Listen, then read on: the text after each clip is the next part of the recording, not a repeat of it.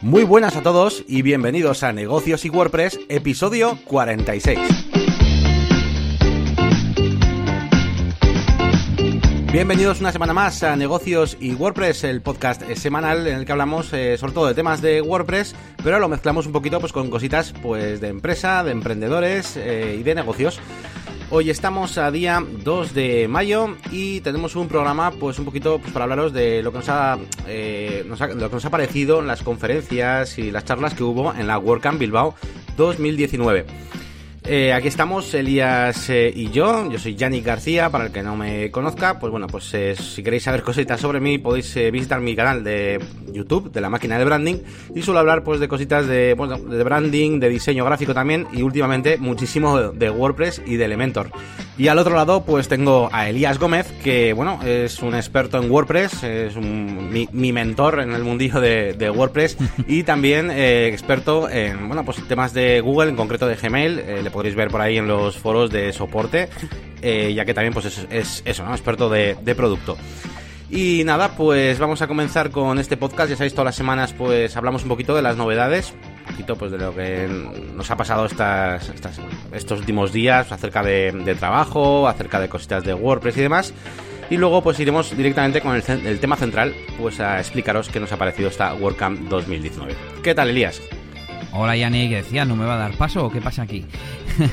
pues sí, eh, disfrutando un poco de este tiempo que nos está llegando un poco más templadito y también, eso es, hoy vamos a, hablar, a contar un poco lo que fue nuestra experiencia de en la WordCamp eh, Bilbao 2019 y algunas que otras noticias que también tenemos de nuestros proyectos.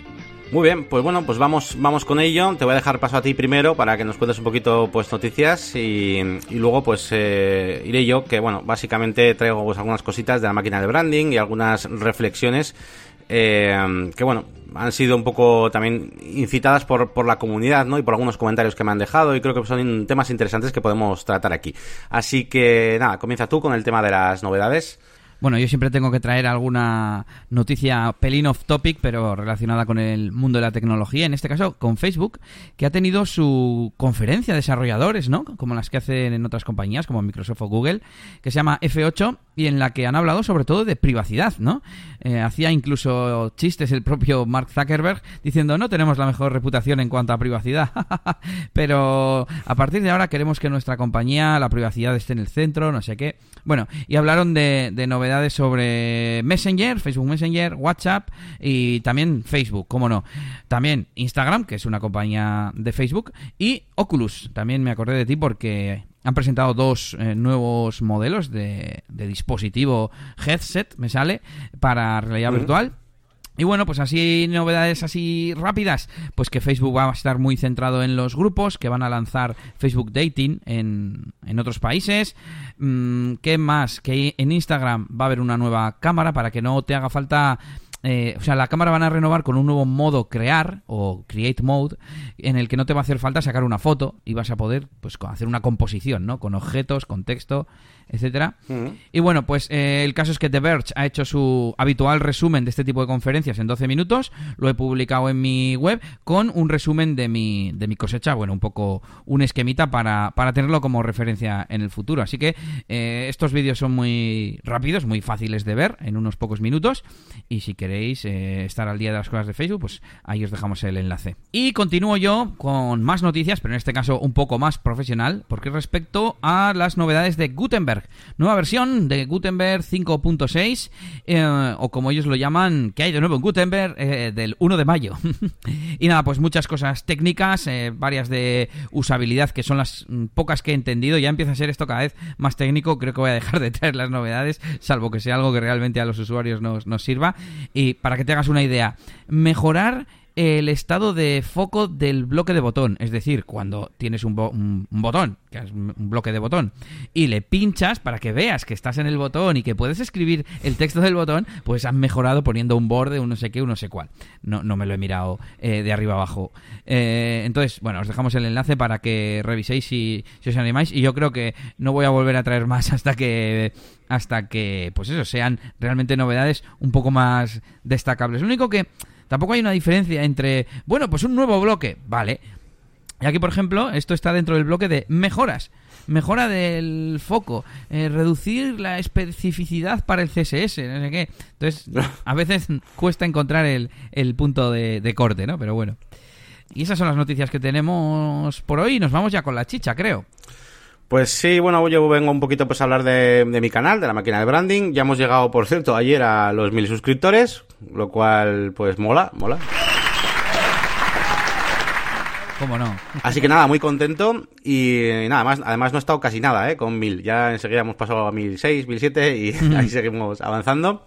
Y nada, me quedan 50.000 minutos de, para activar la monetización. Tampoco es que me interese a mí el tema de la monetización. Eh, en general, bueno, para los que no sigáis un poco el podcast, que es donde normalmente suelo contar un poco mis, eh, mis intereses y como, a, a, lo que planeo, pues al final a mí lo que me interesa es tener una comunidad pues de gente que le interese pues todo el tema del diseño, de WordPress, este tipo de cosas y, y bueno, pues quizás luego pues a, si acaso hacer algún proyecto más grande pues que tenga que ver con la formación o cosas así, pero desde luego no, no tengo un interés eh, en, en, la monetización en sí, pero bueno, como dato curioso, me quedan 50.000 minutos para activar la monetización, hmm. pero es que ahora mismo más o menos la media la tengo en unos 52.000 minutos al mes de reproducción, con lo cual pues enseguida yo creo que lo podré, lo podré activar. Sí, en menos de un mes. En así que bueno.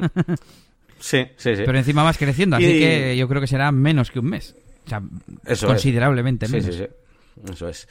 Y bueno, en cuanto a contenidos, pues estoy preparando pues un pequeño vídeo de la WordCamp, pues con cositas que grabamos ahí en, pues Elías y yo. Hmm. Eh, yo grabé un poco desde casa, no, no, sé cuánto tiempo meteré de ese metraje, porque como no tengo el super estabilizador de Elías, pues no, no mola tanto.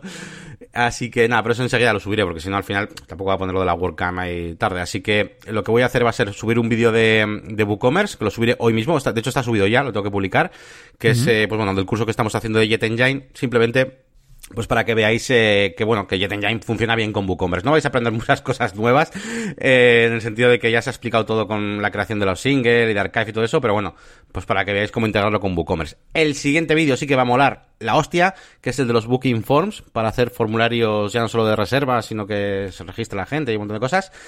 Y nada, iremos terminando el curso. Y después también estoy preparando ya, eh, ya os he comentado también en algún episodio, que estoy preparando temas de diseño orientados a Elementor para hacer cosas un poquito más atractivas, un poco más locas, ¿no? Pues con todas estas funciones nuevas que han puesto de posicionamiento absoluto y tal, pues para darle un toque así chulo pues a las landing a las landing page y demás. Y bueno, a raíz de, todo esto, pues de la máquina de branding, pues también la verdad es que está creciendo ya no solo el canal, pues también lo que es el feedback, los comentarios de la gente, esas cosas. Y me han hecho tener un par de reflexiones últimamente. Y una de ellas es acerca de cómo gestionar las licencias de los plugins de pago con los clientes, ¿no? Sí. Eh, me lo preguntaba, de hecho, un usuario que me ha, preguntado por email, de hecho me ha mandado un email, pues, comentando un poco su caso y simplemente pues para, casi por curiosidad, pues para saber un poco cómo lo enfocaría yo y tal. Eh, porque además era uno de sus primeros proyectos y claro, eh, él quiere tirar de Elementor Pro porque además es lo que ha aprendido conmigo y, mola. Eh, pero claro, no sabe cómo hacer ese paso de... de ¿qué, entonces, ¿qué, ¿qué, tengo que hacer? ¿Tengo que dejar que el, decirle al cliente que tiene que pagar una licencia anual? Eh, o no, o sea, tengo que dar yo, le, meto, ¿qué pasa aquí? De hecho me preguntaba incluso, joder, ¿me pueden hasta denunciar por instalarle el plugin y, no meterle la licencia? ¿Sabes? O cosas así, ¿no? Y, bueno, yo aquí venía un poco a, a, daros mi opinión acerca de cómo creo que se gestiona esto eh, a nivel ya, iba a decir grande, pero bueno, cuando tienes muchos proyectos, ¿no? Hay muchos clientes. Y básicamente para mí el truco está en el tema del mantenimiento web, ¿no? Eh, porque claro, eh, yo lo veo de esta manera. O sea, el mantenimiento web para mí es eh, una cosa obligatoria. O sea, una página web tiene que tener un mantenimiento, es algo obligatorio, sí o sí. Eso hay que metérselo en la cabeza. Entonces, si tenemos esta premisa en mente, y esto lo damos ya por hecho, cuando tú haces una web, el cliente tiene que entender que o bien esa web la va a mantener él, o la va a mantener, lo vas a mantener tú, ¿vale? Con un servicio de mantenimiento. Entonces, si la va a mantener él, pues para mí lo lógico es, es sí, eh, pues darle una licencia del, del plugin y que y ya está y decirle oye pues esto tiene un coste igual que tiene un coste del dominio y el hosting o lo que sea y que él se gestione ahí su, su rollo la licencia y con lo que lo, que sea no un coste anual. Pero si tenemos un servicio de mantenimiento sí que podemos hacer un poco el truco el truco comercial de ofrecer un de por ejemplo imagínate yo tengo la licencia de Elementor la mmm, cómo se llama bueno la más tocha vale eh, eh, la más tocha me deja tener licencias para hasta mil sitios ¿vale? Yo la pago anualmente, pago algo menos de 150 porque está en oferta y tal. ¿Y, ¿y qué pasa? Pues que cuando entra un cliente de mantenimiento, yo le incluyo, por así decirlo, dentro del mantenimiento, el que tenga puesta la licencia, ¿vale? Para todos los plugins, para VPML, para esto, porque yo todos los plugins los tengo en modo, eh, modo agencia. Entonces, en ese sentido, pues está guay. Pero, ¿qué pasa? También se me ocurre eh, una pega de, mi, de mi método, que es que eh, si yo mañana me muero o cierro la agencia o lo que sea, ese cliente se queda con, con, una licencia inválida, ¿no? En el sentido de que yo ya no tendría esa licencia, lo puedo desactivar, lo que sea. Entonces, bueno, pues ahí está un poquito el debate. A ver un poquito, pues yo supongo que cada uno tendrá sus trucos y lo gestionará de manera, pues así, eh, cada uno a su bola. Pero bueno, yo por lo menos actualmente eh, lo hago así, ¿vale? A mis clientes que les digo, oye, mira, si me contratas el mantenimiento, además de tener un mantenimiento que es obligatorio, porque o lo haces tú o un empleado o lo hago yo, pero tu web si no, no va a tirar para adelante bien. Entonces, si me lo contratas, mira, tienes la licencia del VPML, de Elementor, de, de todo lo necesario, no tienes que preocuparte y te las regalo. De hecho, no te subo el precio ni nada, te las regalo, digamos. Eh, ahora bien, si no, si la quieres mantener tú, tendrás que pagar al empleado o, o las horas de mantenimiento que necesites más las licencias. Y yo de momento pues lo, lo hago así. No sé tú cómo ves esto, Elías, cómo... ¿Cómo ves esto? Es que, claro, el tema de los pagos anuales es un rollo, porque es que hay muchos plugins que pagas una vez y ya está, es lifetime, pero hay otros que, claro, son anuales. Sí, estaba viendo los precios de Elementor Pro. La más tocha es Unlimited, que son 200 dólares al año.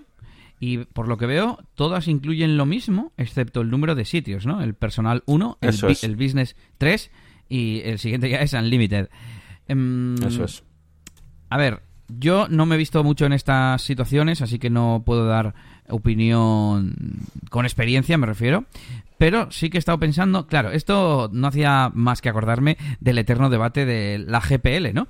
Porque has dicho en plan, ¿le podemos poner el plugin sin la licencia? Y es en plan, sí, claro, si tienes el código, GPL te lo permite. Y no quiero entrar ahora en ese debate de la GPL, pero... Mm, claro, mm, tú compras que una vez y porque no tienes el código, pero si lo consigues por otro sitio, es, legal. Iba a decir, es legal, pero yo sé que sí, que es legal. Por eso hay tantas plataformas que te regalan los, los plugins de pago, eh, como Zaspress o como cualquier intranet de estas de, formación que tienes descarga de plugins. La máquina de branding. La máquina de branding, por ejemplo. y, y claro, entonces, eh, realmente, ¿por qué estamos pagando aquí? Estamos pagando por el soporte, incluso por las actualizaciones. Y en las actualizaciones estamos en las mismas, porque no lo tengo. ¿Hasta qué punto, mm, sabes? En el momento que una sola persona compre la actualización, ya está, se podría distribuir legalmente a todo el planeta Tierra. Claro, eh, eh, efectivamente. Yo un poquito esto es lo que le comenté, de hecho, a mi, a mi suscriptor. Y claro, yo le, yo le decía, es que, a ver, el tema legal, no te preocupes porque no, no tienes que preocuparte de nada. Claro, la única pega es que si lo hacemos de manera eh, digamos, no oficial, de, hmm. que se tenga que descargar el plugin y demás, pues joder, pues al cliente tienes que enseñarle, ¿no? Es que tienes que subir el zip, descargártelo de tal sitio. No es práctico, ¿vale? Entonces, mm, para mí, de cara a una empresa, lo normal es decirle que compre la, licencia. Y para mí, sobre todo, es el tema de las actualizaciones, ¿eh? Más que nada, porque claro, eh, muchas veces se solucionan bugs o solucionan cosas. Vas a actualizar el WordPress y si no actualizas el Elementor, pues igual peta. Y, y a veces puedes caer en la tentación de pensar, tipo, jo, es que yo no sé si debería usar tantos plugins, nada, no sé qué. Pero es que hay cosas como VPML que es que son impepinables. O sea, prácticamente todos los plugins decentes de multidioma son de pago y de pago anual. Y VPML tiene un coste bastante majete, que para que funcione bien, pues eso, son 79 dólares al año eh, para un solo sitio. Eh, no, perdón, para tres, para tres sitios. Entonces, bueno, eh, vamos, que al final mm, vas a tener que pagar la licencia sí o sí para tener las actualizaciones, a no ser que haya una persona detrás descargándosela de sitios y subiéndolo en archivo zip. Ya, ya, claro, sí, Entonces, em, yo estaba dejando de lado el, debate este de la GPL, que tenemos por ahí apuntado para hacer algún día un episodio, solo que como es un poco así pesado el tema, no, no nos apetece mucho, pero algún día lo haremos. Y mm, vamos a dar por hecho que, es un que, lo, lo, correcto es comprarlo, ¿no? Y pagar las licencias. Aquí la duda estaría entonces en...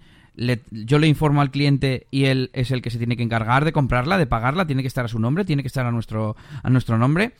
Eh, el enlace que, has dejado, y, hemos un poco leído y basado esta reflexión, em, decía pues que lo más importante es la eh, información. Siempre lo decimos, comunicarse con el cliente e informarle. Sí, está el riesgo de que haya algo que no entiende. Bueno, pero se lo tenemos que explicar igualmente. Y además, si nos pide una, pues eso, una, una web multilenguaje y hay que poner un plugin que es de pago, pues da igual que no lo entienda, hay que usarlo así. Y, y no tengo claro cómo, cómo es la forma de, de, funcionar, porque la licencia, cuando tú has dicho, ¿qué pasa? Que si yo dejo de, de estar, el cliente deja de tener actualizaciones. Claro, entonces en ese momento he pensado, es que tendría que ser a nombre del cliente, igual que hacemos con el hosting. Claro. Y tú, claro, el, escenario ideal, el cliente compra la licencia o se la compras tú a él en su nombre, pero que luego tú no tengas que... Em, o sea, que no dependa de ti, que no te tenga que pedir a ti ninguna clave para hacer login y descargar una versión ni, ni nada de esto, ¿no? Eso sería lo ideal. Eh, que tú tuvieras el mantenimiento, como has dicho, que te lo contraten y tú te encargues de que eso esté actualizado, pero siempre en nombre de, en nombre del cliente. O informándole, al menos, al menos informando eso al cliente que, oye, mira, si lo contratas en mantenimiento, mientras tengas mantenimiento conmigo, tendrás actualización no tendrás ningún problema. En el momento en que dejes de tener mantenimiento conmigo, conmigo, tendrás que actualizarlo, tendrás que comprarte una licencia. Claro, esto son pegas a nivel ya comercial, pues que vas a vender una página web y es, ¿cuánto cuesta la web? Pues bueno, pues cuesta esto, cuesta mil, dos mil, y luego cuesta 200 euros al, al año. ¿De qué? Del VPML, del Elementor Pro y de no sé qué. Y pues comercialmente es un poco pegado, pero bueno, podéis utilizarlo un poco en vuestro favor para el tema del servicio de mantenimiento, si es que, si es que lo queréis ofrecer también. Pero es exactamente lo mismo que el hosting. El hosting lo tiene que pagar cada año y punto. Y hay clientes que que llega un punto en el que dejan de, de digamos, eh, tener el hosting contigo, se hacen otra página web y, y, se lo hacen, o sea, el hosting contigo me refiero que ya no se lo renuevas tú, sino que ellos son titulares de su cuenta de hosting y se van con su sobrino o con otra agencia o con otro profesional y, y les montan otra web en ese hosting y pues tú dejas de ser el responsable porque al fin y al cabo el responsable es, el cliente. En este caso es un poco lo mismo. Tú ya has decidido que la herramienta, bueno, decidido junto con el cliente que la herramienta adecuada y le ha parecido bien y te ha aceptado es una herramienta de pago que tiene una renovación anual. Ahí está el tema de la, de la información. Bueno, pues a partir de ahí mm. puede que se lo renueves tú, puede que no lo renueve, puede que lo renueve él o que subcontrate el mantenimiento con otra empresa y esa empresa se encargue de renovar las licencias, pero no con las suyas, sino con las del cliente. Sí, sí, eso es. Eso es. Como siempre, yo creo que una reflexión es la comunicación con el cliente, eh, transparencia, que le, y que le informes de todo esto. Yo mismamente, eh, soy el primero que que hace no o sea, hace no, no mucho yo hacía presupuestos y no ponía en el presupuesto las licencias que había que utilizar y demás, ¿eh? Y ha sido poco a poco a raíz de pues a raíz de eso, de la experiencia de tener muchos clientes y diversidad de, de, situaciones, un cliente te viene, ahora, se va, ahora me quito el mantenimiento, tal, y entonces cuando empiezan a pasarte esas cosas, cuando dices, a ver, ¿qué es lo mejor para el cliente? Bueno, pues al final que esté informado desde el principio. Entonces... Sí, me estoy acordando, es un poco lo mismo que cuando empezamos a hacer páginas web en WordPress. Yo me acuerdo que al principio como que lo ocultábamos, ¿no? Porque al conocer WordPress hace ya, no sé, 12 años, eh, era como, qué bien, tenemos este truco, este software que nos permite poner, pues que si un plugin para que se vea bien en los móviles, que si no sé qué, que si no sé cuál. Y era como, bueno, por un lado, el, el no revelar nuestras cartas, ¿no? Y por otro lado, el, bueno, el cliente tampoco tiene necesidad. Pero poco a poco fuimos haciendo lo contrario. Mira, está bien que sepas que, que esto es lo que utilizamos y aunque el software es gratuito, nosotros estamos cobrando por la instalación, configuración, personalización, etcétera, etcétera, etcétera. Y pues siempre poníamos esta web, estará basada en WordPress, que es un, un software de código abierto, bla, bla, bla. Y, que el cliente sepa qué está comprando. Pues en este caso sería un poco lo mismo, ¿no? Hmm, eso es, eso es.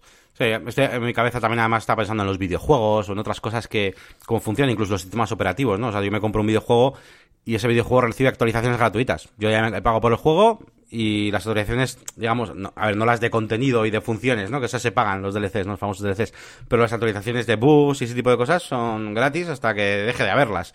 Entonces, claro, el, modelo el modelo de negocio es como más fácil así, porque, pero bueno, sin más, que, que, que, me, que me molaría que, que, las licencias fueran lifetime, ¿sabes? Para toda la vida, pero bueno, claro, eso cada uno pues ya verá. Ya. Bueno, pues, pues eso, ese es un poquito un, un, debatillo que tenemos por ahí, a ver si, bueno, a ver qué opináis vosotros, también en los, en los comentarios, yo sé que muchos de vosotros desarrolláis páginas, páginas web, que además lo hemos, lo hemos comprobado cuando hemos ido a la WordCamp y hemos visto algún que otro oyente, así que, mm, pues bueno, a ver cómo hacéis vosotros en vuestros proyectos para todo el tema este de las gestiones. Y otra pregunta más os voy a hacer, y es acerca de, mira, una cosa que, que, tengo muy poquita idea, ¿vale? Que es acerca de la, la, personalización visual de productos para WooCommerce. Es decir, una página web donde, por ejemplo, personalizas, eh, pues una taza o una camiseta, ¿no? Me preguntaba un suscriptor que tiene un proyecto entre manos y, y, que había estado trasteando con algún plugin y tal, pues a ver si yo conocía algo y tal. Y yo, sin más, le he dicho que lo único que había probado una vez, que lo probé para una tienda de ropa, fue un plugin que es gratis y que ahora mismo mmm, te iba a decir que no me acuerdo muy bien cómo se llama. ¿Qué hace? Eh, ¿Qué hace? que bueno, no, básicamente eso, tú lo instalas en WooCommerce y te permite pues tener una especie de, de Photoshop, iba a decir, bueno, de editor visual ahí para que cargues una imagen, la arrastres. Uh -huh el típico personalizador. Entonces no tengo las, y, y, es lo que le dije, no, no, yo no tengo la experiencia con clientes o como con, con, otras cosas que recomendamos aquí en este podcast, como para decirte, mira, este es el mejor o esto, o los he comparado y tal. Entonces, bueno, le, le, le dije que había probado ese y que también había estado probando eh, una, una demo de uno que hay en Code Canyon, que es el WooCommerce Custom Product Designer, este sí que sé cuál es y que estaba guapo. Lo probé en su día porque se lo, se lo enseñé a un cliente para, para ver si lo compraba. Tal. Al final el proyecto no salió y tal, pero el, pero el personalizador estaba, estaba de cojones.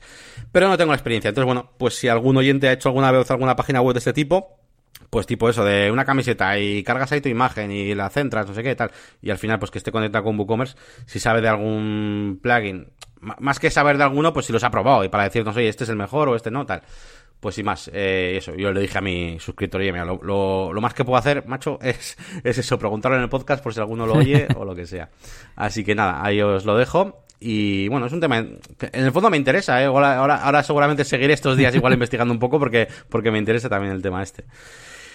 Y nada, yo creo que ya podemos pasar eh, directamente al tema de, de, de, de, bueno, de WordCamp, de, de tus cosas también, que nos tienes que contar algo también de, de DJ Elías. Sí, no sé si quieres que te las cuente ahora o después. Sí, dale, dale ahora. Son muy sencillas. Básicamente los leads que he tenido esta semana, que han sido tres nuevos y 11 actualizados, ha rechazado. ¿Por qué? Porque tenía unos cuantos, llevaba entre la Semana Santa y que últimamente he estado bastante a tope, se me iba pasando las fechas de seguimientos de los presupuestos y cogí esta semana por la tarde un día y dije, me los tengo que quitar de encima porque si no se me amontonan. Y estoy siendo además más directo, ¿no? Cada vez más. Eh, yo creo que a partir de ahora voy a mandar un archivo de tarifas, quiero hacerme un dossier un poco chulo, igual te pido ayuda, por cierto. Y solo asegurarme de que lo han recibido en el momento que yo sepa que lo han recibido, no les vuelvo a decir nada más.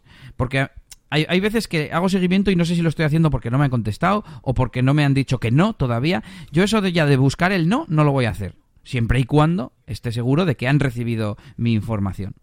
Y a lo sumo, a lo sumo, a lo sumo, eh, mandar, yo qué sé, cuando hayan pasado dos meses o, o una cosa así muy, muy tocha, eh, decirle, oye, tengo esto pendiente, en plan, oye, que me lo quiero quitar de encima. Doy por hecho que no me has cogido, igual te lo estás pensando todavía o lo que sea, pero dímelo. Y así también para preguntar la razón, que eso sí me interesa saber. Y aunque bueno, también te digo que cada vez, cada vez menos porque eh, alguna vez que hemos analizado aquí las razones de por qué la gente rechaza, no mucha gente no te lo dice o no son muy concretos o no, no puedes sacar eh, algo que sea accionable, ¿no? De lo que puedas luego tú ponerte una tarea o una estrategia para combatirlo. Así que también esa parte cada vez la voy a ir abandonando un poco más y me voy a centrar más en la atracción de, de leads, de, de, posibles clientes, llegar a más gente, mejorar la marca, etcétera, etcétera. Y ya está, eso es lo que tenía para contarte hoy. Vale, pues venga, si te parece, mira, vamos a pasar al tema del feedback. Eh, y demás, y ya y vamos, hacemos lo de la WordCamp 2019 como si fuera el, el, tema central, ¿no? Porque es donde más tiempo vamos a estar hablando, básicamente. Sí.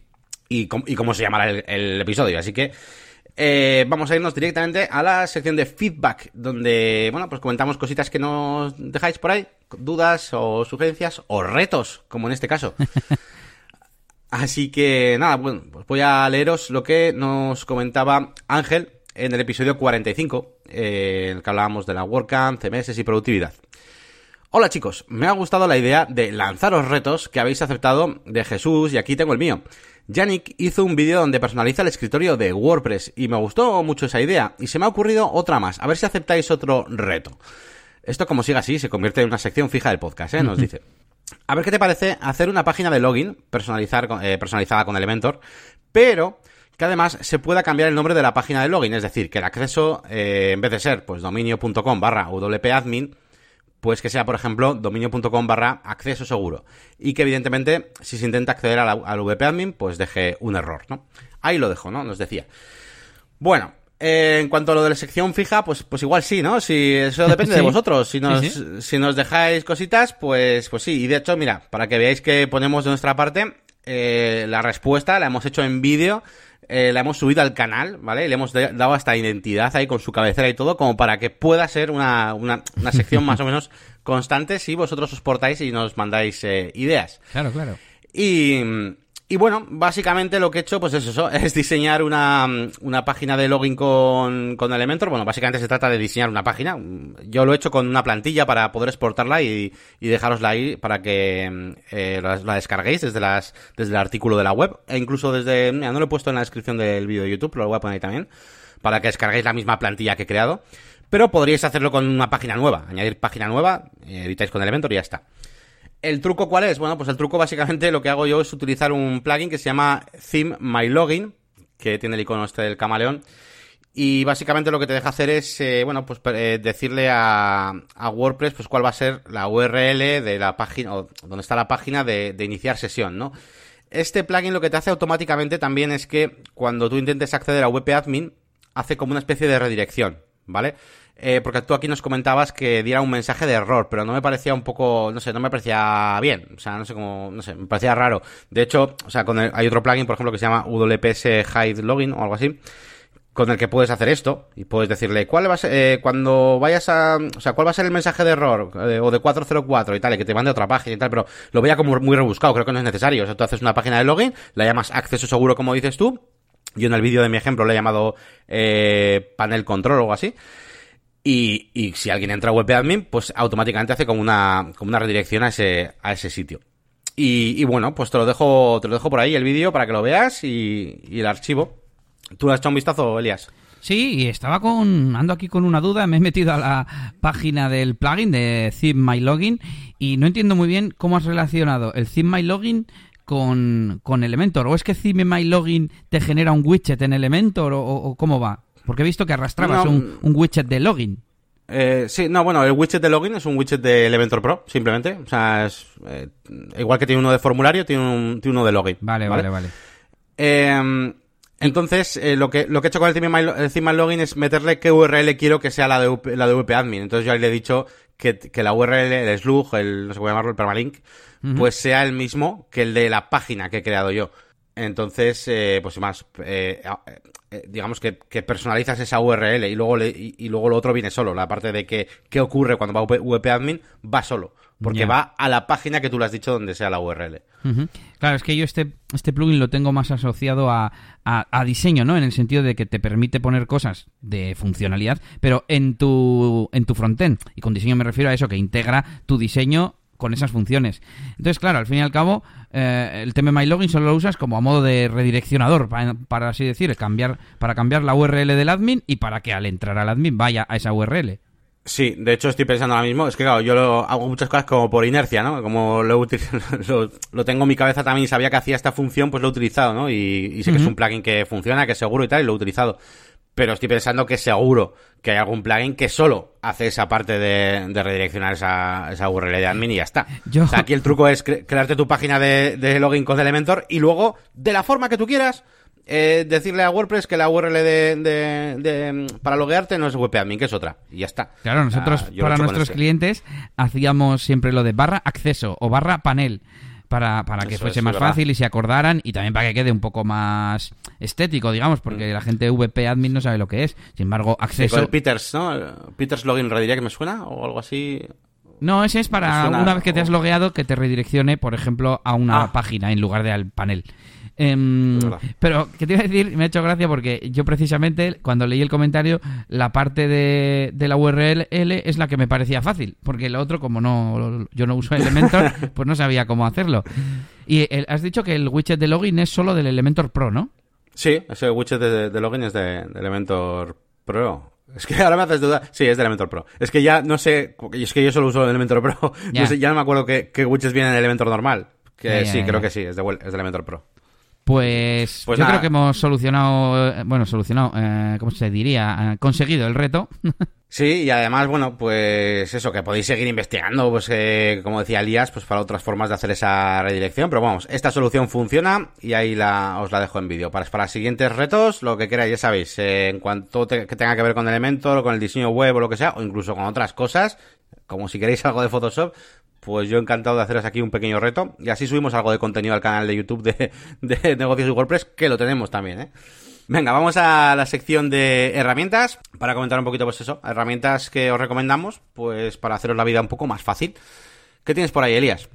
Bueno, pues una cosita que es un poco tontería, es una extensión, creo, pero bueno, viene a ser un add-on para Google Docs que te traduce en tiempo real. No me acuerdo para qué lo investigué hace unas semanas que dije, joder, pues me gustaría traducir esto aquí directamente y, no tenerme que ir a, Google Translate, ¿no? Y pues simplemente se abre desde, no sé, herramientas, creo que se llama el menú, herramientas, complementos, y ahí te salen, pues yo tengo un par de ellos. Tengo para buscar en Twitter, por ejemplo, y poner los tweets en el documento de Google Docs. Y este, pues eh, no recuerdo ya cómo era la interfaz, pero vamos, eso te sirve para traducir inline eh, directamente en el documento eh, un texto, ¿no? Así que, bueno, interesante, gratuito, mm, ¿qué más que queremos? Genial.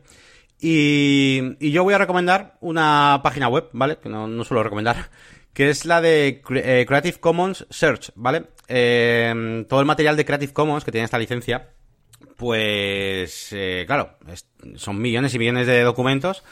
Y, hay una página web para buscar todos estos documentos, normalmente pues fotografías o cualquier tipo de contenido mm, pues, creativo. Y claro, con su base de datos de más de 30 millones de cosas, Pues lo que han hecho esta semana, además, es eh, implementar eh, un motor de búsqueda como más mejorado, más rápido, más avanzado y demás, y más orientado a eso, a usarlo como, pues eso, buscador y tal. Así que nada, os recomiendo esta, pues es como al final es otra página más de, fotos de stock gratuitas, pero, pero mola, porque tienen un contenido enorme, enorme, enorme, enorme. Entonces, eh, pues nada, ccsearch.creativecommons.org, o si no, pues buscáis en Google CC Search o Creative Commons Search, y ahí os saldrá.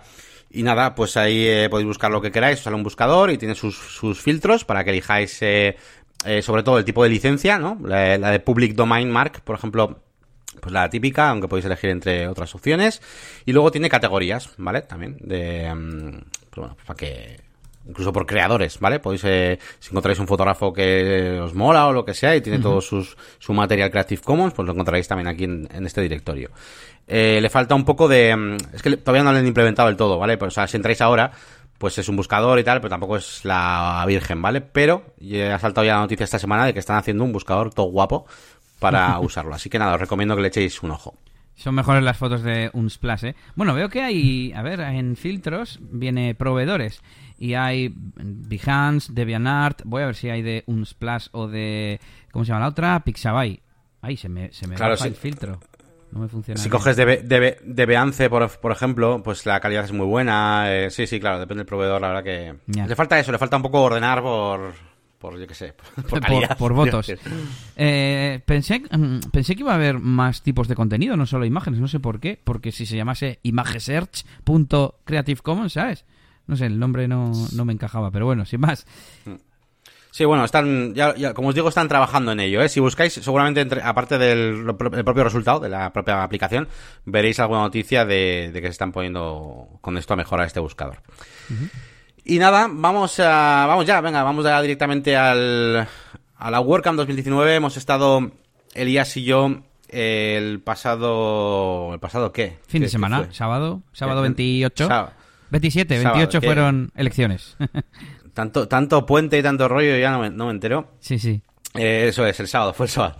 Y, y nada, como teníamos que elegir, ya sabéis que teníamos que elegir a cuáles íbamos a ir y a cuáles no. Lo, hicimos aquí con vosotros en el anterior episodio. y, y, nada, pues vamos a comentar un poquito mm, cada uno. Igual podríamos hacer, pues eso, una, una pequeña, una frase cada uno acerca de cada una de las ponencias, ¿no? Un poco un resumen. Y, y, a ver qué nos ha parecido, ¿vale? Pues venga, vamos a... Comienza tú si quieres y vete haciendo un poco resumen y vamos comentando. Yo comiendo, comiendo, no, comienzo diciendo que hice un poco de fresquete, quedamos a las nueve y media así, eh, creíamos que nos iba a dar tiempo a, recoger acreditación y, así fue. Y, Y bueno, pues nada, eh, empezamos a saludar un poco a gente. Por ahí estaba Ivonne, Oscar. Estuvimos mirando un poco dónde estaban las salas y ya comenzamos. Eh, que por cierto, eh, hemos cumplido prácticamente todo lo que dijimos de las, de las charlas a las que íbamos a ir. Y la primera fue la de gestiona todo tu negocio desde WordPress. Yo diría que no fue lo que rezaba en, en la explicación de la página web no estuvo mal, pero tampoco me gustan esas mm, esas charlas que, que, quieren abarcar mucho, ¿no? Era todo, te decía todo, desde cómo hacer el marketing, cómo gestionar los contenidos, cómo hacer la facturación, y quizás era demasiado no sé, pues muy, muy amplio, ¿no?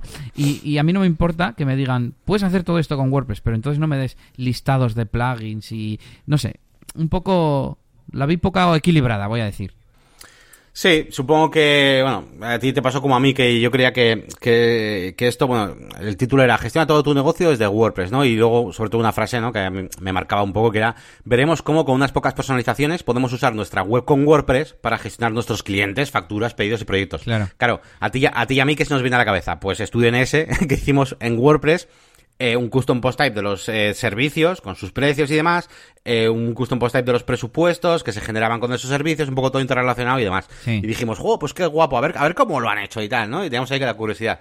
Y luego realmente, pues bueno, pues estuvo, lo que dices tú fue interesante, pero al final eran conexiones pues con como muy sueltas entre sí, ¿no? O sea, para facturas uso esto, para pedidos esto, y muchas veces incluso usando algún conector tipo Zapier, entonces bueno, no era exactamente un... sin salirnos de WordPress, ¿vale? Que era lo que, creíamos que iba a ser. Entonces bueno, pues esta primera fue un poco distinto a lo que, lo que esperábamos. Sí. La segunda, el segundo bloque, eh, nos movimos al track en el que estuvimos casi todo el día, en el de marketing, el anterior era el de WordPress avanzado. Y eh, Fernando Puente nos hizo una charla sobre analítica que yo creo que nos gustó bastante y nos reforzó esa idea de lo importante que es conocer los datos para luego poder tomar acción, ¿no? Sobre todo esa segunda parte hicieron hincapié en que hay que tomar acción, pero que también cómo haces acciones sin tener datos, necesitas tener la información. Y a mí me gustó bastante la charla. Sí, sí, a mí me gustó muchísimo eh, porque por eso te hace como reflexionar acerca de las acciones que tomas, sobre todo gente como yo, ¿no? Diseñadores que muchas veces hacemos cosas porque simplemente pues nos gustan o creemos que es un mejor diseño por, por lo que sea, ¿no? Y no lo hemos comprobado o, contrastado con ningún dato en concreto, ¿no? Y es muy importante medir. Y de hecho, esta premisa se mantuvo durante varias charlas, incluida la que luego hablaremos de Boluda y demás, donde, donde los datos al final son los que te convencen y te dicen, oye, mira, pues es que los datos dicen que a esto le van a hacer clic más veces. Eh, hmm. entonces, tienes que diseñarlo así. Y esto, pues bueno, pues eh, muy interesante, ¿no? Y luego, bueno, aparte, pues eh, cositas de de aplicaciones de analítica, pues que también eran interesantes. Pero sobre todo ese concepto de medir todo y hacer todo por algo, por un motivo. Sí, sí, eso es. Hubo varias charlas que, que me eh, metieron ese bichillo en el cuerpo de quiero tener todo más atado en el sentido de saber por qué lo estoy haciendo. ¿Por, por qué tengo estas páginas en mi página web? ¿Realmente tengo eh, una llamada a la acción, ¿no? que sería la siguiente charla después de, después de la Maiketaco, del, del almuercillo, de cafés y tal? Nos tocó la, la, charla de llamadas a la acción de Joan Boluda, que fue una de las que más me, me gustó. Y un poco en esa línea, ¿no? De, de ¿realmente tú qué quieres que hagan los usuarios en tu web? ¿Quieres marearles? ¿No quieres marearles? ¿A qué? Si les pones una acción que sea contactar y otra que sea suscribirse al newsletter, con los datos que decía Yannick, eh, ¿a cuál hacen más? Pues déjala que hagan más. Hombre, déjala que tú quieras que hagan, ¿no? Pero igual mejor primero aprovechas que se suscriban y luego ya les, les pides que te contacten, por ejemplo. Lo he liado un poco, pero bueno, esa, esa fue la idea.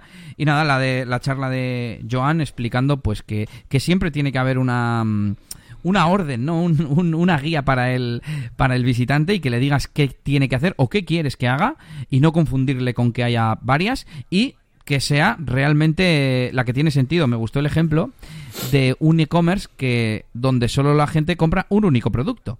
Eh, creo que era una tienda de maletas. Normalmente no te compras más de una maleta. Y entonces cambias eh, la llamada a la acción en lugar de añadir al carrito y luego pasar por el carrito y por el procesar y todo eso, que directamente sea eh, pues comprar y que te lleve directamente a pagar, ¿no? A meter tus datos, la factura y tal.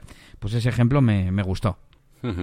Sí, fue una charla muy bonita, además porque se nota que Boluda pues tiene mucha experiencia eh, pues dando charlas, y hace muy ameno, lo explica todo muy bien. Yo aproveché para hacerle una pregunta acerca de... Mm, bueno, pues de cómo maneja el tema, pues de igual alguna empresa, alguna página web que no quiera, no quiera diferenciar, o sea, digamos que, que el precio, el precio de su producto no sea algo importante, entonces, pues muchas veces igual eso tendemos a dejarlo como en segundo plano, un poco más escondido, el comprar con la tarifa está como escondido para que obligar al usuario como a que se lea el servicio, lo entienda y luego tal, ¿no?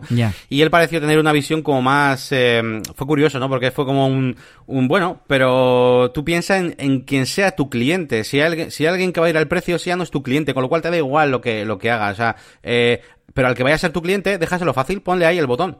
Igualmente, con el precio, con lo que sea. Si quiere leer, ya leerá luego, ¿no? Eh, eh, y ese va a ser tu cliente y se va a comportar así. Entonces no tengas miedo en ese sentido. Si alguien le hace clic o quiere ver la tarifa y solo se va a fijar en eso y no va a leer nada más de la web, solamente porque has puesto el botón al principio, pues no es tu cliente y no te tendrías que, no tendría que importar, ¿no? Hmm. Así que fue, fue algo interesante. Y, y nada, y ya pasamos de eso a la, al tema de, del SEO. Bueno, ibas a contar tú algo, sí. Sí, quiero contar la anécdota de que nuestro amigo Fernán Díez, al que también un día podemos eh, entrevistar por aquí, eh, hacía un poco de maestro de ceremonias, al menos en el track A, y eh, antes de empezar la charla de Joan Boluda, pues preguntó a ver mm, quién era desarrollador, porque querían como presentar un poco los diferentes perfiles profesionales ¿no? que había en la WordCamp, y yo levanté la mano así un poco como a medio gas, como bueno, más o menos, y como nos habían sentado en la fila de adelante para rellenar un poco el auditorio, para que no estuviera la gente desperdigada, pues ya Fernán me vio dijo, venga, levántate, a ver qué tiene. Bueno, dijo, bueno, aquí tenemos a Elías, otro chico por ahí atrás, y bueno, pues eh, eh, en modo jocoso empezó a, meterse con nosotros y a decir, pues que no tenemos gusto por el diseño, que nos habíamos vestido cogiendo lo primero que habíamos pillado en el armario, como, como que no sabemos combinar los colores y tal, y que nos perdonaran que, que es que éramos desarrolladores, no éramos diseñadores ni nada de esto. Sí, la verdad que Fernán es un crack, ¿eh? y como lo, lo, hace, lo hace muy bien. Y, pero bueno, metió caña a todos, ¿eh? luego, poco a poco, eh, iban haciendo ahí como testeo ahí de a ver qué éramos cada uno. Yo la verdad es que me sentí un poco extraño porque, claro, en desarrollador me levanto, en diseñador, en, en cuál me levanto, de, todas o en ninguna. Y fue un poco raro. luego hablándolo contigo, que llegamos a la conclusión de que me hubiera levantado en diseñador, creo que a día de hoy es lo que más llevo dentro. Hmm. Así que si tengo que elegir una sería esa. Y como decías, eh, luego fue la charla de SEO de Gorka Goicoechea. Y bueno, habíamos, creo que los dos habíamos visto alguna charla similar, yo al menos en WordCamp, el WordPress Bilbao, en las meetups. Pero bueno, pero fue interesante porque te da a pensar esas cosas que igual no piensas normalmente, solo piensas en contenido y en que esté indexado y tal. Pero bueno, pues ciertos truquillos que hay que tener en cuenta, como yo que sé, desindexar la página de autor si tú eres el único autor, porque entonces va a estar duplicado con la home, no tiene sentido, ¿no? Por ejemplo. Hmm. Sí, sí, básicamente es eso, pues eh, WordPress te genera muchos contenidos al final, ¿no? Eh, y sobre todo si utilizas alguna plantilla, pues que tenga configurado ahí su página de autor, sus archives y todo, pues pues el ejemplo es el que has dicho tú, ¿no? En la página de autor. Pues si pinchas en el autor y solo tienes un autor en la página web, pues es, va a ser lo mismo que el blog. Y eso tiene un contenido duplicado. Entonces, bueno, ese tipo de cosas. Cosas curiosas también, ¿no? Acerca de, cómo hacer el... De, no indexar, ¿no? En el robots ah, ciertas cosas. las búsquedas que tú le preguntaste también. Mm. Y de ahí nos fuimos a la charla de otro conocido nuestro, de Ivonne Azcoitia, que se llamaba Delin a... Bueno, pues de Lean a triunfar. un poco nos explicó la metodología Lean del producto mínimo viable, de tener algo que funcione, pero que no quieras que esté perfecto, que lances cuanto antes, por así decir, y que no te obsesiones en, en tenerlo todo maqueado al 100%, ¿no? Y nada, pues nos explicó un poco pues algunos de sus proyectos y cómo los había desarrollado e, y evolucionado a lo largo de, del tiempo. Y también me animó un poquito a, a seguir esto y a lanzar proyectos.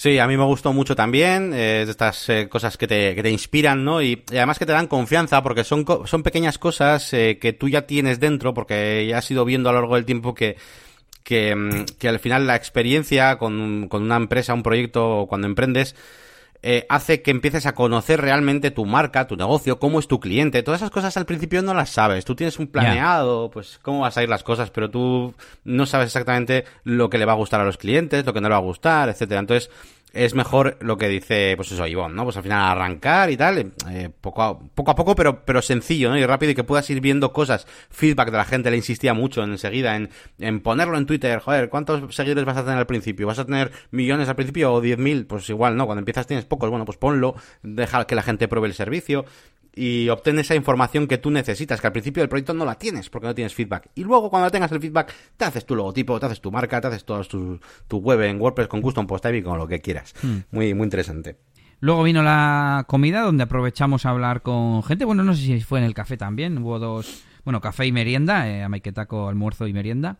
Y bueno, estuvimos hablando con Madrillano, con Jesús, eh, que nos dejó el comentario de- del tema de, de Elementor, ¿era, no? También. Sí, sí, además eh, muy curioso porque yo siempre había pensado pues que la mayoría de, gente de mi canal venía del tema de, de WordPress y Jesús pues parecía estar bastante mm, eh, a gusto con el tema que había, las cosas que he subido de diseño, pues aquel vídeo que hice de la fotografía o de, eh, del retoque del vino y tal. Y, y bueno, pues me, me, gustó encontrarme gente que, pues que, eh, además en un evento de WordPress, gente que le gustaba mi contenido, sobre todo del, del, del otro tipo, ¿no? Y nada, ya estuvimos hablando un ratillo, sí, sí, muy bien. Em, también hablamos con Laura López, que tuvo luego una charla, que creo que es conocida tuya, sobre el tema de, de diseño. Estoy haciendo memoria a ver con quién más estuvimos. Bueno, eh, con Fernán, con Ivonne, ah, con, con nuestros compañeros de repositorio WordPress, con Óscar Abad y Fernando García, que ambos tenían una charla cada uno. Que, que nos dijeron que iban a ser.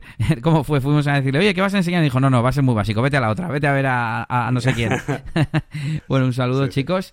Y, y bueno, yo creo que de la comida poco más. Ahí estuvimos picoteando un poco, un poco de todo. Y a la tarde nos fuimos eh, ahí con, con las ganas de siesta. Nos fuimos a lo más entretenido, a derechos y obligaciones de los desarrolladores web. Pero la verdad es que estuvo interesante eh, la, la charla, me gustó. Hombre, pues el ponente quizás no tenía todo el desparpajo como podía tener pues Fernán o Joan, pero, pero a mí me resultó bastante interesante, al menos para que te pique ese gusanillo, ¿no? De, de ostras, que, que esto lo tenemos que tener eh, controlado. Sí, sí, sí, ese gusanillo de, de hacer las cosas bien, ¿no? Y luego, joder, te das cuenta de que, de que bien, bien, bien, esto de la RGPD y de los cookies, pues no lo hace, yo diría que nadie. Ayer, no sé en qué página estuve, bueno, no voy a decir el nombre porque tampoco, de hecho no me acuerdo, pero empresas importantes, ¿vale? Pues como Sí. si vais a, yo qué sé, cuál, la que sea, Nike, me da igual, o Sí. una de teléfonos, me da igual. Y no, y, no, y tenían el, el- el aviso de cookies de, eh, bueno, entiendo que si sigues navegando, acepta no sé qué, y es una de las cosas que nos decía que no se podía hacer, ¿no? Sí. Eh, y al final, pues hay unas cuantas cosas. Mismamente, por ejemplo, también nos habló de la diferencia que hay, ¿no? Entre un sector y otro. Por ejemplo, los abogados deben poner el, su número de colegiado, etcétera. ¿sabes? Muchas pequeñas cositas que, lejos de que te acuerdes de todas ellas y vayas apuntando ahí todas para saber exactamente cómo se hace, sí que te deja eso en mente de, de oye, no lo estamos haciendo bien y si lo queremos hacer realmente bien, pues, eh, pues eso, hay que, hay que invertir o en un profesional, un abogado, lo que sea, que se haga todo esto, o incluso ayudarse de, de los propios servicios que ellos mismos vendían, ¿no? Porque ellos al final están vendiendo el, el, em, los servicios de Lex, Lex eh, creo que se llamaba, y del Eth- eh, Eth- EziCookie, eh, ZY Cookie, que es el plugin este de, de cookies, que tiene una versión gratuita que he probado esta semana, por cierto, y se me ha quedado ahí tres horas ahí intentando buscando las cookies, no se lo tengo que volver a probar, no sé si, que- si por tema de la web o qué. Anda. Pero bueno, que, que hay que investigar este tema y hay que hacerlo bien. eh, y que también a mí me salió una segunda reflexión de todo esto, que es que conforme vas aprendiendo de todas las ramas, al final un proyecto web completo, bien hecho, es un proyecto web eh, muy caro, ¿vale? O sea, caro en el sentido de con precio alto y que incluye Sí. muchas horas de desarrollo y muchas cosas que no son el propio desarrollo y el diseño en sí. Cuando empezábamos a hacer las páginas web tuyo y eh, Elías, pues pues eso, eh, pues con los pre- típicos precios bajos, que si, o sea, 300, 400, 500 euros, lo que sea, ¿no? Pero poco a poco, pues claro, vas añadiendo ahí que si la personalización del tema, que si los custom postal, que personalizar el panel. Ahora vamos a hacer bien lo de mm, el aviso legal, que si las cookies, que no sé qué, las traducciones bien hechas, tal. Pues al final empezamos ya poco a poco a acercarnos a precios que al principio, cuando empezábamos con todo este, tema con todo este tema, decíamos, joder, las agencias vaya precios tienen. Me cago en eso, vaya, vaya, ca- vaya careros.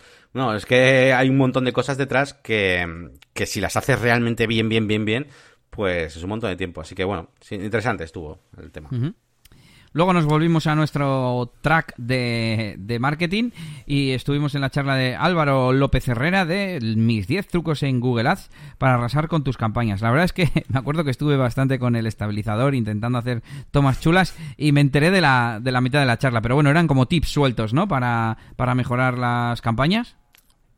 Sí, eran un poquito, pues eso, tips eh, para las campañas de Google Ads, eh, tips bastante, eh, bueno, básicos, algunos de ellos, pero bueno, mm, más que nada también por, por confirmar cosas que más o menos todos sabemos, pero bueno, de la mano de una persona que está todo el día, pues, gestionando campañas y con muchísima experiencia en este tipo de cosas, pues está, está guay para, pues, para, que se consoliden, ¿no? este tipo de, de trucos, ¿no?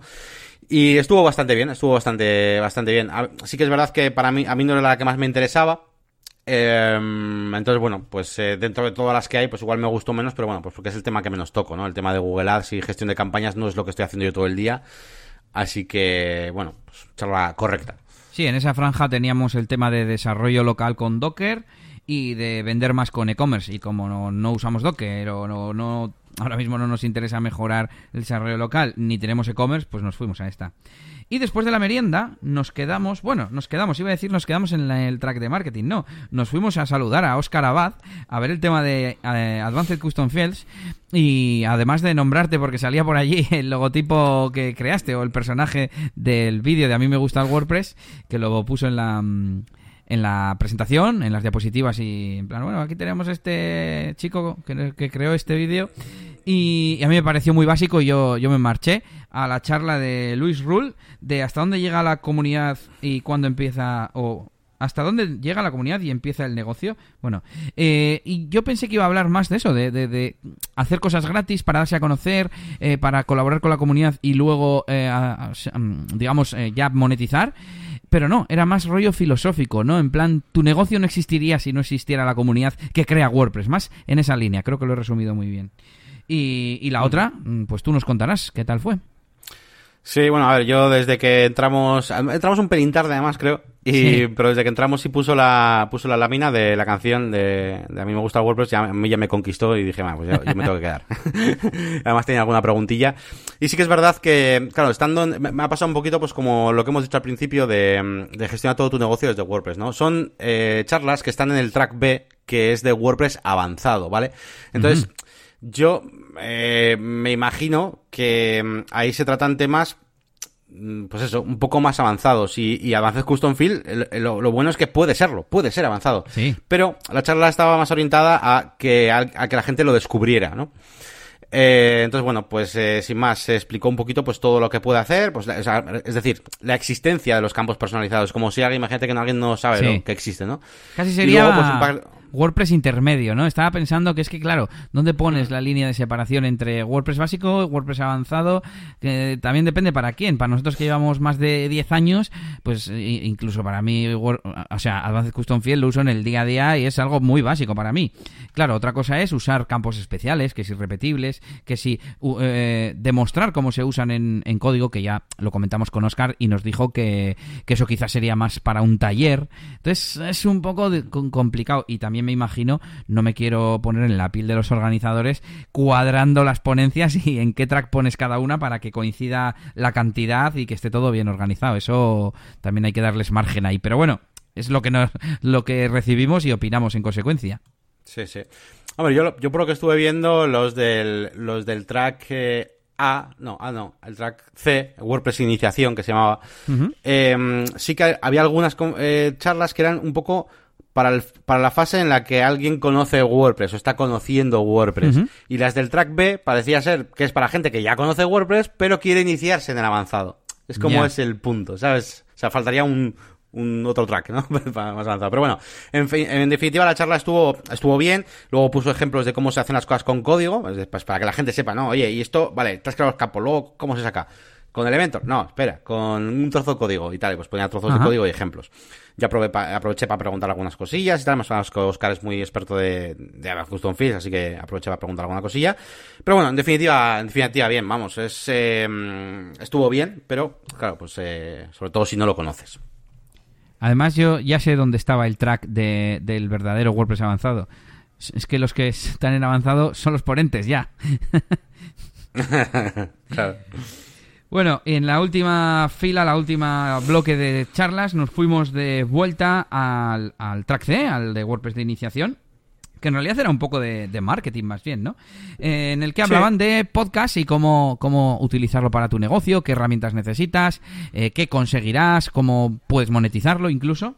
Y ahí estaba Jaime Garmar explicando y pues oye, nos dio alguna que otra, que otra idea que curiosamente había empezado el podcast prácticamente a la vez que nosotros, en noviembre de, de 2017. Y además luego estuvimos hablando con él en la parte de... Después de la despedida, mejor dicho. Que por cierto, ahí hubo un huevo de Pascua. y estuvimos después en, en la barra del bar, pues tomando algo con él y charlando de, de podcasting. Nada, bueno, pues eh, tampoco igual aprendimos mucho, pero estuvo interesante, ¿no? Sí, sí, al final, pues bueno, ver que otras personas, pues... Eh más o menos aplican lo mismo que estás aplicando tú y demás, pues, pues guay. Yo de ahí saqué, por ejemplo, pues que eso, que hay que meterle caña al tema de, de, mover las cosas, ¿no? Ya no solo hacer el podcast que salga bien, sino luego hay que moverlo a las redes sociales, tal, meterle caña, caña a esas cosas, que es una cosa que él yo creo que hace, hace bien y nosotros quizás podríamos mejorar un poco en ese aspecto. Eh, pues está, está guay. Y, y nada, pues eso es un poquito todo lo que vimos, ¿no? Sí, luego tuvimos la despedida, que tuvimos a Fernán haciendo sorteo de mochilas, haciendo un poco de, de despedida y agradecimientos a todo el mundo. Y hay que contar una anécdota y es que llevamos, no hemos dicho, eh, las camisetas eh, personalizadas. Yo llevé la del podcast de negocios y WordPress, que era azul con el logotipo en blanco. Y tú, la de a mí me gusta el WordPress, que era negra, con las letras y el logotipo y tal, el dibujo en blanco. Y casualidades de la vida, las camisetas de los voluntarios eran igualita que la mía. Eran azul con el logotipo de WordCamp Bilbao en blanco. Así que de vez en cuando, durante el día, la gente se me arrimaba y me decía, oye, ¿sabes dónde está el track C? Pero gente desconocida, ¿no? Y yo tan amablemente les respondía a lo que sabía y, y de repente a los tres segundos me daba cuenta, ¿no? Digo, ah, mierda, es por la camiseta. Pero bueno, no pasa nada y lo que hice fue aprovechar para que en el momento que Fernán pidió que los voluntarios subieran al escenario, pues yo me colé allí entre ellos para hacer un poco la, la broma eh, y Fernán pues se puso delante mío, bueno, tenemos aquí un infiltrado, no sé qué, y nada, ya me bajé, me bajé para darles a ellos su, su protagonismo. Y nada, mmm, lo dicho, estuvimos un poco hablando con algunos en la, en la pre-after party y, luego al after party no, no fuimos, yo tengo o tenía a Nelly en casa con la pata pocha y, y tampoco fuimos al, al Contributor Day, en mi caso porque había quedado para comer con mi madre, para estar con ella y pasar el día que tenía libre en el trabajo. Y además yo realmente, Yannick, en lo que puedo ayudar, que es en traducciones y en foros, eh, pues eso lo puedo hacer desde mi casa, ya sé cómo se hace. Y realmente me hubiera gustado ir, pero, pero bueno, no, no me da la vida para todo. Bueno, vamos a pensar que contribuimos, contribuimos también con nuestro podcast sí. Eh, a crear un poquito pues, esa comunidad de gente que también está empezando. Me estoy encontrando mucha gente que empieza desde cero y, y me comenta en, YouTube también, oye, pues eh, no conocía tal tu canal y ahora a raíz de tu canal, eh, bueno, por cierto, he encontrado incluso, ya por dato curioso, gente que, ah, te he conocido en la entrevista que te, hicieron en un VP Live y me ha gustado mucho tu canal y gracias a tu canal acabo de conocer el podcast y me acabo de suscribir al podcast. o sea, Ese, ese workflow, ese ciclo he conocido es, Es lo que has dicho antes, mm, moviéndote, haciendo, poniendo en un foro, yéndote a otro podcast a, entrevistar, entrevistando a gente, y luego ese lo va a compartir con su comunidad el hecho de que va a venir al tuyo, etcétera, etcétera, es como se da a conocer. Es que si no, si estás en tu burbuja, nadie más te va a conocer. Eso es. Pues bueno, hasta aquí el programa de hoy. Un programa, bueno, pues eh, creo que bastante ameno. Hemos hablado un poquito de todo, de WordPress, hemos eh, resuelto algunas dudas de los oyentes. Y eh, nada, pues como siempre os recomendamos que compartáis este podcast con toda la gente que le guste pues WordPress o el tema de, negocios, de emprender y ese tipo de cosas. Y os vamos a recordar pues las páginas web, las páginas web donde podéis localizarnos a nosotros, a Elías y a mí. A mí me podéis encontrar en eliasgomez.pro, donde recopilo enlaces del mundo de la tecnología, del software, de internet y también de temas de podcasting y de vez en cuando hasta pongo yo algún artículo. Y por supuesto en djelias.es para, bueno, mi, mi profesión, mi negocio, coño, no me salía. Espérate, que tengo aquí dos capturas. Bueno, es que no voy ni a eh, dominios, voy a poner y en djelias.es para mi negocio de DJ de eventos y bodas. Y bueno, si queréis también, eliasdj.com para mi faceta de DJ de discotecas. Y a Yannick en la máquina del branding.com y en YouTube por ese mismo nombre, la máquina del branding, donde está su canal ahí on fire. Quiero ver esos vídeos nuevos, ¿eh, Yannick? Quiero verlos. Y, y por supuesto, en nuestra página web del podcast. negocioswp.es. y iba a decir punto es. eh, me ha sonado como a mundo desconocido punto es. no sé, iba en mi, en mi cabeza y por eso he dicho es. Bueno, eh, nada más chicos, eh, nos vemos en el siguiente episodio del podcast. Un saludito y agur. Dejarnos comentarios en la web. ¡Agur!